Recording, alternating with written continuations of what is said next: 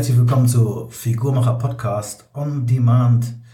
Und äh, heute geht es um das Thema, welche Lebensmittel kann ich nehmen vor dem Training, die einen Booster-Effekt haben? Muss ich unbedingt Booster trinken? Das war so eine Frage letztens, die ich bei mir im äh, Briefkasten bekommen habe, im E-Mail-Briefkasten bekommen habe. Ja, das war der Daniel und Daniel hat gefragt, kann ich auch was was soll ich essen vorm Training, äh, was soll ich trinken vorm Training, um diesen Booster-Effekt zu haben. Vielleicht aber ganz kurz, was sind überhaupt Booster?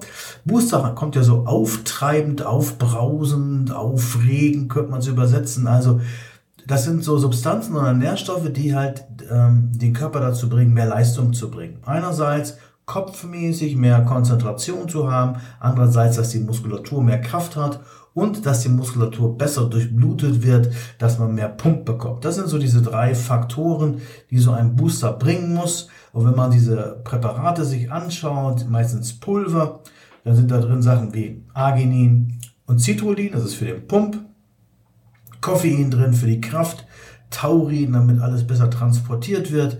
Manchmal sind auch noch Grüntee-Extrakte drin, um mehr Energie zu haben. Das wären so Booster. Die sind äh, legal, sage ich mal, die in Deutschland verkauft werden, in Deutschland produziert werden. Da könnt ihr nichts falsch machen. Es gibt allerdings Booster. Da sind Sachen enthalten wie Sinneferin oder Ephedrin.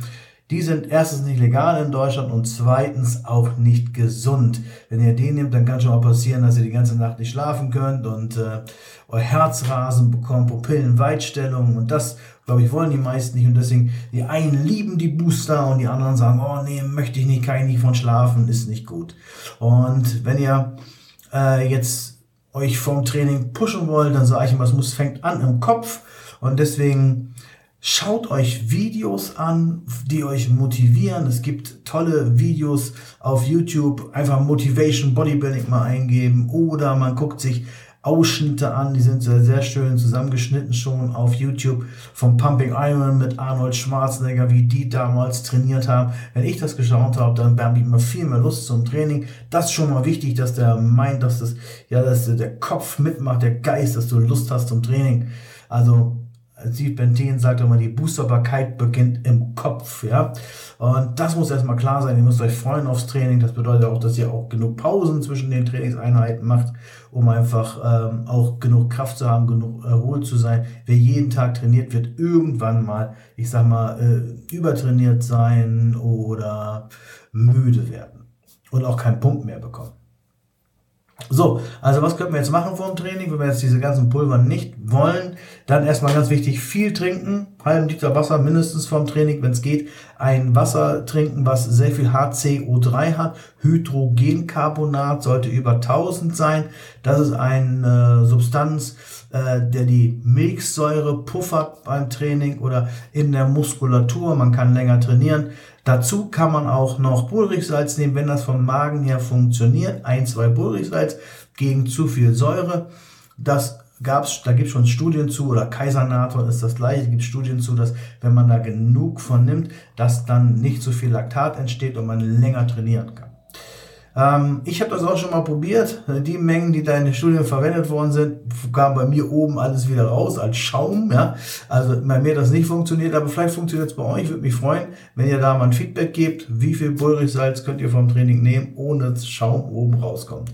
So, das ist eine Sache zur Säurepufferung. Wenn es jetzt darum geht, mehr Pump zu bekommen, da ist ganz wichtig, Wasser haben wir schon gesagt und der Nährstoff Natrium, also Salz, und wir brauchen, dass die Gefäße öffnet. Und da gibt es ein tolles Lebensmittel, das heißt Blue, äh, Entschuldigung, das ist die rote Beere, die, äh, die rote Beete, die rote Beere.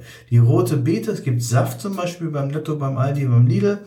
So einen halben Liter ähm, rote Betesaft vorm Training trinken, dazu halbes äh, Salz, äh, so Laugengebäck, hat sehr viel Salz, hat ein paar Kohlenhydrate, dazu das Wasser und das rote Beete-Getränk, das wird euch sehr guten Pump geben, so dass ihr auch ohne Booster ganz gut zurechtkommt. Wer dann da vielleicht dazu noch ein Espresso trinkt, der hat alles getan, was er tun konnte, wenn er sagt, die Produkte möchte ich nicht. Ich möchte natürliche Lebensmittel haben, die mir einen Pump bringen, die mir einen Effekt bringen. Wie gesagt, Wasser, Hydrogencarbonat, Salz, Pulversalz, also normales Salz, Pulversalz und ähm, rote Betesaft. Und gleichzeitig macht ihr, wenn ihr rote Betesaft trinkt, auch noch so einen kleinen Darmtest. Es sollte nächsten Tag, wer schon mal gegessen hat, da kommt dann unten, ich will nicht ins Detail gehen, was Rotes raus. Ja, man denkt erst, uh, bist du krank? Nein, das kommt vom rote Beete und das sollte am nächsten Tag wieder raus sein. Wenn das paar Tage nachläuft sozusagen, dann könnte eure Darmfunktion etwas gestört sein. Also ihr könnt auch mit damit so noch zwei Fliegen mit einer Klappe schlagen. Einerseits mehr pumpen, andererseits gucken, wie ist mein Darm so drauf.